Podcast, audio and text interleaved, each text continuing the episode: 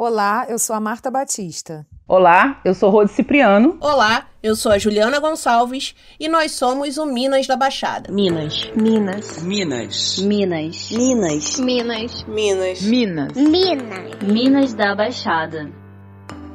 Esse é o nosso segundo episódio do podcast do Minas da Baixada. No primeiro episódio, a gente falou sobre o que é ser mulher na Baixada Fluminense, né? E a gente vai continuar tentando responder essa pergunta. Da primeira vez a gente trouxe a discussão sobre o transporte público e como a falta de gestão sobre ele nos ingessa. E dessa vez a gente quer falar sobre água ou a falta de água, esgoto, lixo, saneamento básico.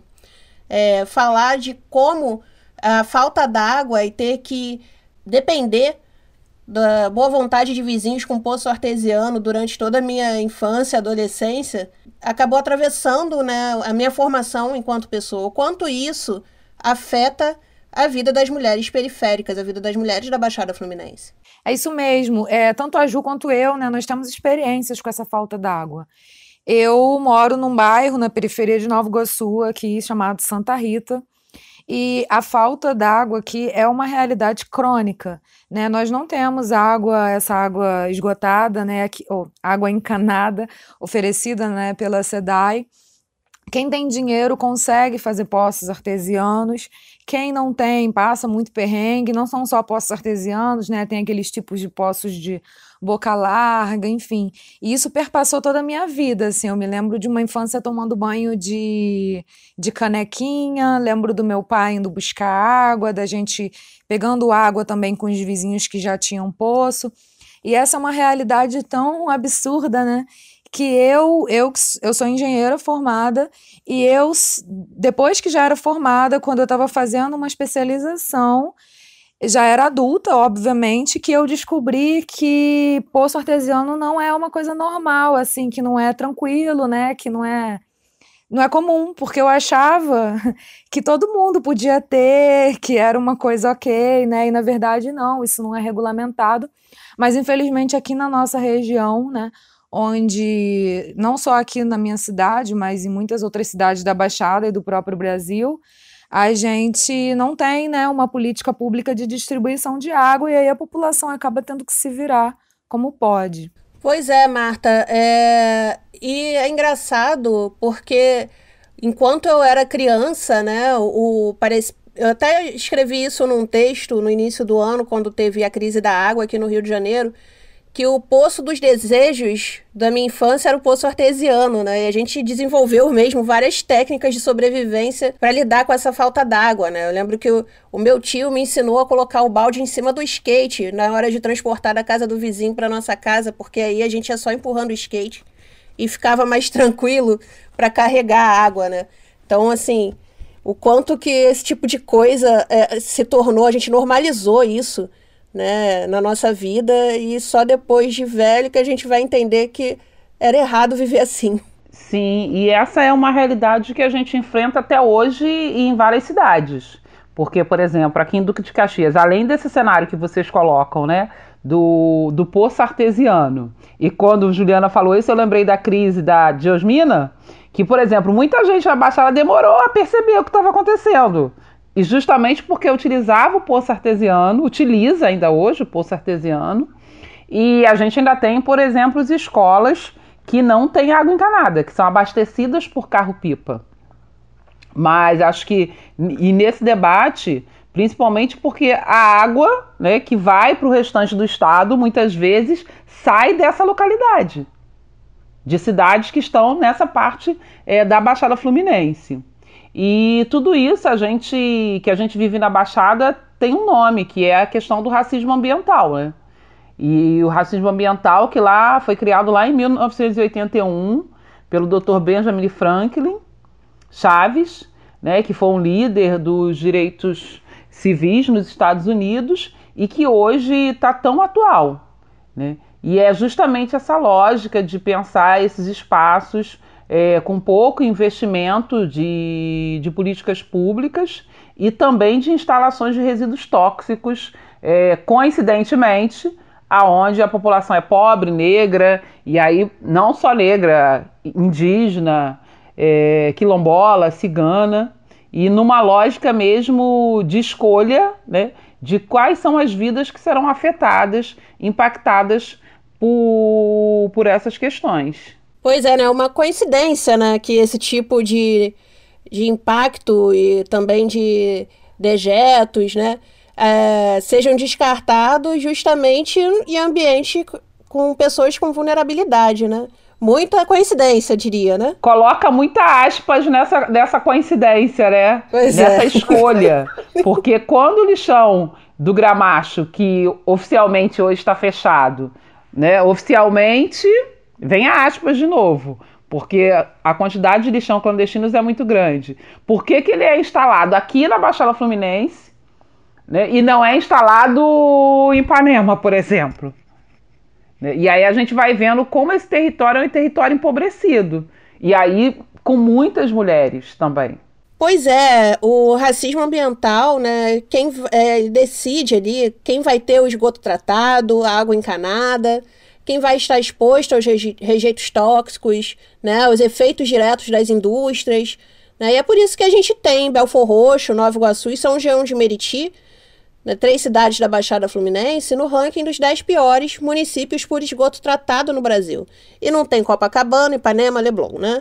A gente fala de racismo porque esse CEP, ele também tem cor, né? Na Baixada que se encontra a maioria das pessoas negras do estado do Rio de Janeiro. Né? E esses dados são de uma pesquisa da Rede Trata do ano passado, né?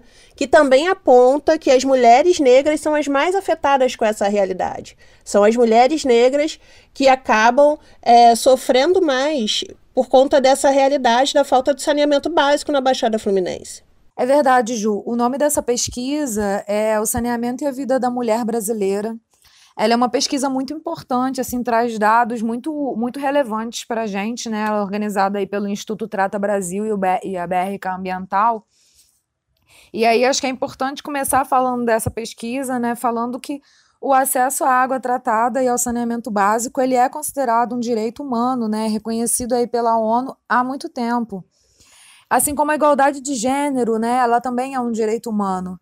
E a gente sabe, né, a gente vive todos os dias a realidade de que esses direitos nem sempre têm sido garantidos, inclusive quando a gente fala de política de desenvolvimento urbano.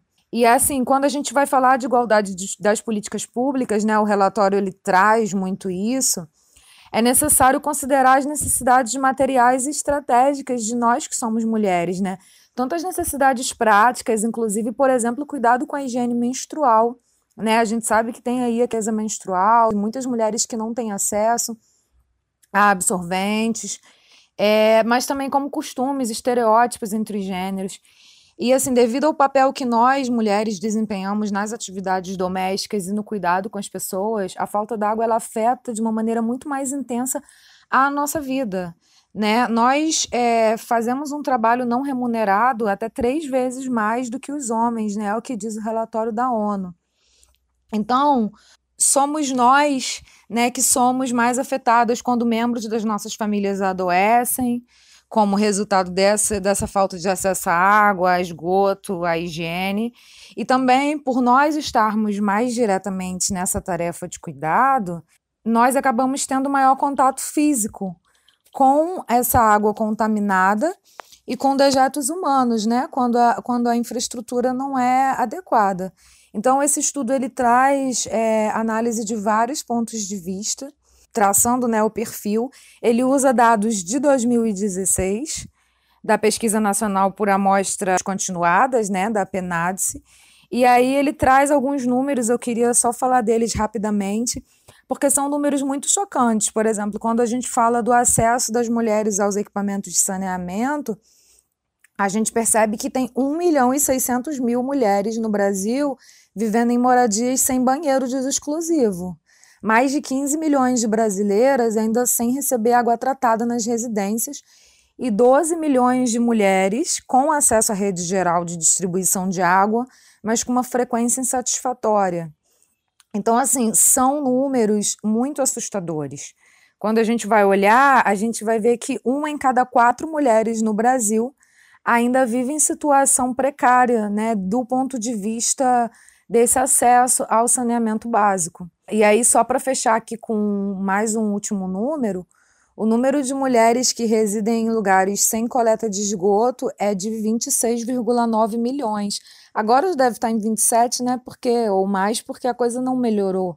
É, e a gente vê que isso isso quanto, quanto mais negra é a mulher, quanto menos instrução educacional, quanto mais pobre é essa mulher, mais, mais agravada, mais precarizada vai ser essa condição dela.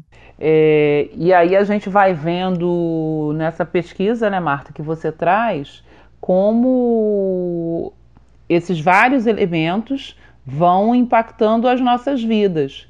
Eu acho que um outro elemento que a gente pode colocar aí nessa questão da falta do saneamento e tem a ver com, com as crianças, né, que normalmente também aumenta a questão da evasão escolar, né, aumenta a distorção séria-idade e com certeza quem é que cuida dessa criança? São as mulheres. Então a gente vai vendo o impacto dessa falta de saneamento básico sobre as nossas vidas. Né? Tem uma pesquisa que demonstra que a cada um real gasto com saneamento básico, a, se economiza quatro reais em saúde. Mas aí a gente precisa pensar quem é que usa essa saúde, que vão ser essas mulheres, vão ser os seus filhos, vão ser os seus parentes. E aí, como a gente, é, nós mulheres, né, carregamos é, esse lugar que a sociedade coloca sobre os nossos ombros do cuidado sempre ficar a cargo dessas mulheres, são essas mulheres que têm as suas vidas impactadas de novo pela, pela falta de saneamento básico. E aí a gente vai vendo o efeito dominó. É a falta de saneamento básico que acarreta a saúde, que acarreta a sobrecarga de tarefas para essas, essas mulheres, né? E que se ela ela pode ser autônoma ou ela pode ter trabalho de carteira assinada, mas isso vai impactar na sua renda, vai impactar na sua ausência do trabalho.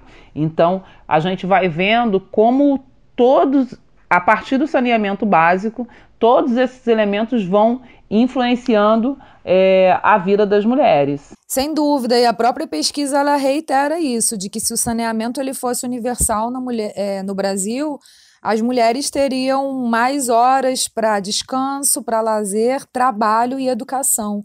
Né? Então, é, o acesso ao saneamento está relacionado diretamente à redução da pobreza. Sim, é, e quando a gente para para pensar, né, quando o Rose diz que essas mulheres têm um impacto na renda, quando Marta diz que essas mulheres podem é, passar a ter mais horas de descanso, quando a gente pensa num saneamento universal, a gente pode fazer associações com o fato dessa mulher ter que gastar dinheiro comprando galão de água, né, para beber, porque a água do poço artesiano, que muitos têm em casa, né, é, não é uma água adequada para beber. Eu falo isso porque hoje, né, eu moro numa casa com poço artesiano e a gente compra água do galão, né, de 20 litros lá para poder beber, porque a água não é, é, como minha mãe diz, é uma água salobra, né? E também a questão do descanso, por exemplo, uma, uma coisa que a pesquisa traz é que, devido né, à falta de saneamento, acontecem muitos casos de crianças e idosos com diarreia e essa mulher, como com esse papel de cuidadora, ela acaba tendo que cuidar dessa criança, ela fica doente também. São muitas exposições que essa mulher passa por conta do saneamento. E uma coisa é, leva a outra, né? Se a gente pensar nessa crise da água que aconteceu no início do ano no Rio de Janeiro, que a Geosmina levou a culpa, mas que há poucos meses atrás a UFRJ foi no meio da. Acho que no, logo no início da pandemia, a UFRJ apresentou um estudo dizendo que, na verdade, a geosmina era esgoto, né? A crise da água foi gerada por todo o esgoto não tratado que foi jogado nos rios e que contaminou essa água, né? não é, não é culpa de planta nenhuma, não é culpa de alga nenhuma, é culpa do esgoto, da falta desse tratamento. Né? A gente tem grandes cidades da Baixada Fluminense, Belfor Roxo, Nova Iguaçu, São João, sem esgotamento sanitário. Obviamente, isso vai impactar na água, né? que vai impactar na educação, na saúde, na, no, no emprego das pessoas também. Né? É, um, é uma coisa que a gente pode parar, não parar para pensar muitas vezes nisso, mas o saneamento ele acaba trazendo uma linha, né? Que vai, é um ciclo que vai complementando as coisas. E ele acaba sendo usado como uma moeda de troca na Baixada Fluminense pelos políticos. A cada ano eleitoral, né, existem promessas sobre o saneamento e as pessoas acabam acreditando nessas promessas, elas não são cumpridas, e isso é uma tradição na Baixada. A Baixada tem essa tradição de não ter realmente água, não ter esgoto tratado, né? De ser um território com lixões clandestinos, a gente infelizmente carrega isso. Porque também o próprio Estado enxerga a Baixada Fluminense, esse território, como uma área onde as pessoas podem estar submetidas a essa realidade, né?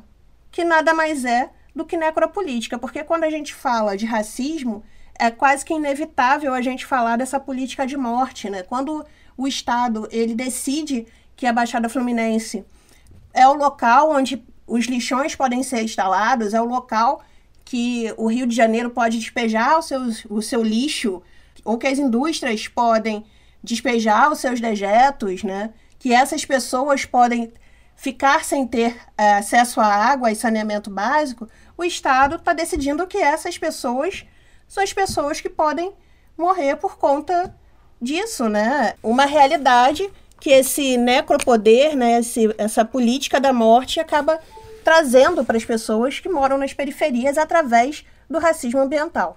Pois é, Ju, e quando a gente, quando a gente fala dessa discussão dentro do campo da política e das políticas públicas, a gente percebe, a gente entende que houve aí um, houve e há ainda um processo de luta coletiva muito grande, né, dos movimentos, dos movimentos urbanos em torno da construção mesmo de uma política pública sobre isso. E aí a gente teve, né, em 2007, né, que a gente tinha aí um governo mais progressista, mais não, né, a gente tinha um governo progressista no poder, o governo PT, é, a gente teve a Lei 11445, que foi a lei que conceituou saneamento básico, que definiu as competências e que deixou a cargo do Ministério das Cidades né, a elaboração do Plano Nacional de Saneamento Básico. E aí esse país finalmente teria um plano nacional de saneamento básico, com metas, com objetivos, com um plano de investimento robusto para solucionar isso, né? E desde o início essa iniciativa não agradou ao setor privado, né? Porque vem com aquele discurso de que o Estado está querendo regular, quando a gente, na verdade, sabe que água e esgoto não são mercadorias, são direitos. E é muito importante que o Estado esteja à frente desse processo. Então foi formado um grupo de trabalho, enfim, o plano ele foi aprovado, é um plano com vigência de 20 anos, de 2014 a 2033. E esse plano, ele previa, ele foi aprovado, ele tinha é, metas de expandir né, as redes de tratamento de esgoto, de água, e ele também definia que os municípios construíssem os seus planos municipais né, de saneamento básico porque a ideia era que essa construção fosse uma articulação entre União, né, governo federal, os estados e os municípios. Então ele dava um prazo, que a princípio era 2014, depois virou 2017, para os municípios fazerem os seus planos e para os municípios e caso eles não fizessem até 2017, esses municípios perderiam recursos do governo federal. Então assim, na Baixada Fluminense, a gente até dezembro de até 2017, perdão, nem todas as cidades ainda tinham feito seus planos municipais. É importante também dizer que esses planos prevêem avaliações anuais e revisão a cada quatro anos. E se prevê também que esses planos sejam construídos não só pelos governos, mas pelas sociedades civis. E assim, gente, nós que moramos aqui, isso também não é só na Baixada, em muitas outras cidades, a gente sabe como que a participação civil não acontece nesses espaços. Belfor Roxo, Duque de Caxias e Mesquita foram municípios que assim só aprovaram os seus planos já em 2017, quando já estava no, digamos assim, nos 45 do segundo tempo. E ainda assim, nós temos muito pouca transparência, né, sobre como que está o andamento disso, né? A gente sabe muito bem como são, como que é a composição das câmaras de vereadores dos nossos municípios. A gente conhece muito bem a falta de seriedade da, dos homens, porque muitas vezes a maioria esmagadora são homens que ocupam esses espaços. A gente sabe muito bem como é a falta de compromisso e a relação deles clientelista com esse tipo de, de serviço, né? É, Marta trouxe esse marco aí de políticas públicas e o problema é que hoje a gente está num marco de, de privatização muito grande, com o marco do saneamento e o que está colocado é a privatização da SEDAI, né, que é que cuida do, do saneamento básico, desse processo de água. E aí eu queria trazer um outro elemento para além né, do saneamento básico, trazendo como exemplo aqui em Duque de Caxias o bairro de Campos Elíseos. Um estudo só para a gente entender o impacto dessa política do racismo ambiental. Né? Um estudo da Fiocruz mostrou que Campos Elíseos, dentre 19 municípios aqui da região, é um município com alto índice de casos de leucemia. E isso tem a ver por estar numa área industrial, tem a ver que é uma área aqui na cidade com saneamento básico muito restrito, e aí a gente volta de novo àquela questão que a gente falou no início. Quando, se a gente pegar o, só o PIB dessa localidade devido à Petrobras, é um dos maiores. No entanto, a gente não vê isso revertido e vê toda a questão desse racismo ambiental impactando essa população. Então, quando a gente fala sobre esse tema, a gente está falando mesmo de que vidas importam, né? E como essas vidas são impactadas por essa política racista. Então, Rose, quando você contou pra gente sobre essa questão de Campos Elíseos, de casos de leucemia, por assim, a gente precisa entender qual é o impacto ambiental que essas indústrias trazem, né, pro entorno, que é algo que acaba não sendo discutido porque como eu disse anteriormente, né, parece que é aceitável que as pessoas dessa região estejam expostas a esses dejetos, a esses rejeitos dessas indústrias e possam sim sofrer é, de diversas formas, incluindo sofrerem de leucemia, né, incluindo a morte. Então, assim, eu lembrei também agora de uma outra questão, né, de como o saneamento é, pode acarretar do, doenças e mortes né, para gente, como a gente não tinha água, é, não recebia água, a minha família sempre improvisou as formas de guardar água, né? De armazenar a água. Não só a minha família, como os outros vizinhos também. O que isso ocasionou foi um grande número de casos de dengue e chikungunya e zika depois, porque as pessoas armazenavam água e o Aedes aegypti se proliferava nesses reservatórios de água. É, eu costumo dizer até que eu zerei o Aedes aegypti e tive todas as doenças que o mosquito pode transmitir, exceto a febre amarela, porque tem vacina, porque eu vivo num lugar que não tinha água e que as pessoas acabavam armazenando é, sem os devidos cuidados, né? Enfim, era uma questão de sobrevivência que acabava acarretando doença também. E aí é, eu fico pensando o quanto que esse descaso do Estado, das indústrias, né? Causam mortes, né? Realmente um, uma necropolítica, é uma política que realmente acredita que nós podemos morrer, porque nós somos excedentes e não vamos fazer falta. Então, tudo bem que essas pessoas, que essas pessoas da Baixada Fluminense estejam submetidas a coisas como essas, né? A dejetos de indústria, a falta d'água, a falta de, de tratamento de esgoto, são coisas que a gente, quando para para pensar, né, mesmo que seja nesses minutinhos aqui de podcast, a gente fica de queixo caído, né? Porque, caramba, como uma coisa que parece tão pequena, né? Quando a gente pensa falta d'água, ah, mas é, tá, é, parece que é uma coisa fácil de resolver quando você compra um galão de água, né? Mas quanto isso pode acarretar, né? Ou quanto uma falta de um de uma ação de uma indústria pode trazer a morte para as pessoas. É uma coisa assim que a gente fica absurdada, né? inventei essa palavra agora, absurdada. Bom, é verdade. Essa, essa necropolítica, ela realmente ela está materializada né, no, nosso, no nosso dia a dia. E ela também está materializada nesse governo que a gente está, né? Porque eu estava aqui falando de Ministério da Cidade, eu estava falando de Plano Nacional de Saneamento. E aí parece que quando, eu, quando a gente olha para a nossa realidade de país hoje, em 2020, inclusive passando por uma pandemia, parece que a gente está falando de um outro país, né? Ou de um tempo muito distante. A gente já não tem mais Ministério da Cidade, a gente já não tem o que a gente tem hoje, como a Rose estava falando, é uma política que está pensando saneamento, está pensando água como mercadorias e não como direitos. Né? Então, se são mercadorias, podem ser privatizadas, podem ser jogadas na mão de empresas que só estão pensando no lucro e aí não vão ter compromisso com a população mais pobre, porque é um público que não dá lucro, é um perfil que não dá lucro.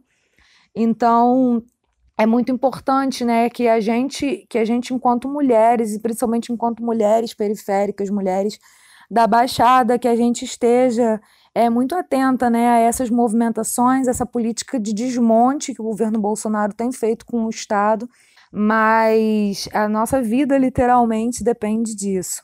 Pois é, Marta, e quando a gente pensa, né, quando você fala e Rose fala da água como mercadoria, das privatizações, eu acabo mais uma vez lembrando da crise da água do início de 2020, né, quando o Wilson Witzel jogou com a população, né, ele fez meio que uma chantagem de que o caso da geosmina, né, que depois a gente descobre que é esgoto, que isso só seria resolvido se a SEDAI fosse privatizada, né. Ele jogou com a gente e só estava pensando de fato nesse lucro. São muitas lutas que a gente precisa travar para sobreviver nos nossos territórios periféricos. São muitas formas de sobrevivência né, que a gente precisa criar. E a gente é expert nisso, né? A gente se vira. Muitas das vezes a gente descobre que é, a gente se vira até demais que não deveria fazer isso tudo que a gente faz para sobreviver, que o governo né, poderia, deveria arcar com muitas das coisas que a gente acaba dando um jeito. Mas isso tem a ver também com a nossa forma de ressignificar as nossas vivências né, e de desenvolver o nosso potencial. Né? E a gente, pensando nisso, que é sempre trazer projetos e figuras históricas da Baixada Fluminense nesse podcast, para que a gente lembre que a Baixada não é só todo esse problema que a gente acabou de falar, não é só falta d'água, não é só é, local de dejetos de empresas, não é só é, falta de saneamento básico. E, enfim, não temos somente problemas, a gente tem muita coisa boa também, né? É, depois da gente passar minutos falando sobre todas essas mazelas é até difícil de acreditar, mas a gente traz aqui, é, para finalizar né, o nosso podcast, um, nesse outro momento, uma apresentação de um projeto da Lid, nossa companheira Lid, aqui de Duque de Caxias, que ela desenvolve com as costureiras aqui da região. E eu passo a bola para a Rose para ela fazer essa apresentação de, da Lid e desse projeto e depois a gente vai ouvir um trechinho da Lid explicando né, como é que funciona é, esse trabalho. E é isso aí, Juliana. Acho que um pouco nesse clima, né, para gente levantar o astral. Inclusive, eu lembrei da música do Caetano, que fala que gente é para brilhar e não para morrer de fome. E tem muita gente brilhando, e é isso que a gente vai fazer aqui nesse nosso quadro é, no nosso podcast. E aí pensar a Lid, né? A Lid de Oliveira, que ela é artista, cria da Baixada, cresceu numa família de costureiras nordestinas e tá aí na estrada há algum tempo. Só para a gente ter uma ideia, em 2016 ela idealizou Costura NEM, que foi um projeto de costura e modelagem que ela realizava para pessoas trans na Casa NEM, no centro do Rio de Janeiro. E ela também é ativista dos direitos humanos, feminista, periférica. E agora, nesse período, ela está coordenando o laboratório Arremate, que é um espaço de criação itinerante periférica criado aqui em Duque de Caxias. Mas a gente vai ter aí os nossos minutos para ela falar um pouco desse lugar do arremate e para a gente conhecer esse projeto maravilhoso. Olá, eu sou Lidia de Oliveira, sou artista, militante de direitos humanos, nasci em Belfor Roxo e cresci no terceiro distrito de Duque de Caxias. Vim aqui falar sobre a costura do lado remate e meus processos criativos dentro da Baixada Fluminense. Sou de uma família cearense que ocupou o Rio na década de 70 para buscar melhores condições de vida, trabalho. Cresci no ateliê construído pelo meu pai e lugar de criação de minha mãe, um espaço que as mulheres acessam, se reinventam, buscam sua autonomia financeira, mas que, por outro lado, a indústria da moda toma posse de seus saberes, exploram essas mulheres e desvalorizam suas vidas e suas técnicas. Então, a partir de 2014, 2015, eu começo a me interessar sobre os processos da costura. E aí me torno a quarta geração de mulheres que costuram na minha família, um saber que vem da minha bisavó, passa pelas minhas avós, mães e tias. Mas eu queria fazer a partir dos meus processos, a partir do meu olhar sobre o mundo. Dei aula na Casa NEM para travestis e transexuais em situação de vulnerabilidade social. Lá a gente cria o Costura NEM. E em 2017, criamos com minha mãe e as costureiras do bairro o laboratório Arremate, que é um espaço de criação periférica, onde a gente trabalha através de oficinas e produção de imagem como um lugar da memória, do compartilhamento de saberes. O Lab Remate ele é cria do Parque Paulista, que é uma periferia de Duque de Caxias. Só que esse projeto ele já passou por diversos territórios, como o Galpão Bela Maré, na Favela da Maré, na Residência Artística Capacete, no Sertão do Ceará, com a Associação de Mucaúba. E através do edital Elas na Moda, o Lab Remate conseguiu um apoio para a gravação de uma websérie chamada Costuras de Resistência. São vídeos que estão disponíveis nas nossas redes sociais, com costureiras de Caxias que compartilham seus saberes, suas técnicas, para que qualquer pessoa possa criar em casa. A indústria da moda, ela oprime, ela invisibiliza, e queremos ressaltar as resistências, as memórias, a busca pela visibilidade dessas histórias, o cuidado coletivo, porque roupa é escudo, roupa é memória, roupa é comunicação. E na Baixada Fluminense, as costureiras estão construindo a pedagogia do fundo de quintal. Para saber mais sobre isso, nos acompanhe nas redes sociais. É só seguir o Lab, o Laboratório Arremate. É maravilhoso que trabalhos como esse, que a Lid vem desenvolvendo com as costureiras da Baixada, aconteçam, né? Porque dessa forma a gente consegue é, ver o potencial dessas mulheres se desenvolvendo, né? É, a Baixada tem um potencial incrível a ser desenvolvido, né? Como a gente disse no nosso primeiro episódio, Baixada é terra fértil e tem muita coisa a ser produzida nesse lugar. Pois é, o trabalho da Lídia ele é um trabalho super importante mesmo para a Baixada. É, Lídia é de Caxias, né? Desenvolve esse trabalho aí tão potente. Inclusive, para quem quiser conhecer melhor, procurem aí as redes do Arremate. E tem também um filme, né, feito aí com a Etel de Oliveira, so, é, que também se chama Arremate, sobre esse processo aí da costura. Então ele acompanha um pouco aí o dia a dia da Lid, da mãe dela. É super interessante, super recomendo e vamos aí também apoiar o arremate nas redes e de todas as maneiras que, que for possível a nós, que, né, nós por nós sempre. Bom, eu gostei muito do nosso bate-papo, da nossa conversa, né? É um tema realmente que faz parte da nossa vida e que a gente tem que estar tá sempre falando e reivindicando. Eu queria deixar aí para todo mundo o conselho procure o plano municipal de saneamento básico da sua cidade, né? Joga ali no Google, na internet, procura saber o que está previsto, compara com o que está acontecendo e se junta aí, né, nessa luta, nesse movimento em prol do saneamento básico, da, do direito à água, e lembrando sempre que água e saneamento não são mercadorias, água é vida, água é direito, e vamos todas na luta. Nesses minutinhos finais, eu queria, acho que, fazer o seguinte destaque. É, muitas vezes a gente vê esse debate ambiental, a gente vê a ausência de pessoas negras e até de outras etnias, mas a gente precisa pensar o quanto é, o debate da questão ambiental é, atinge diretamente a pessoas negras né, e atinge diretamente esses territórios. É, muito antes de chegar lá no derretimento das geleiras, da desertificação, é, esses territórios já estão enfrentando todo esse racismo ambiental. Então é fundamental que a gente faça esse debate.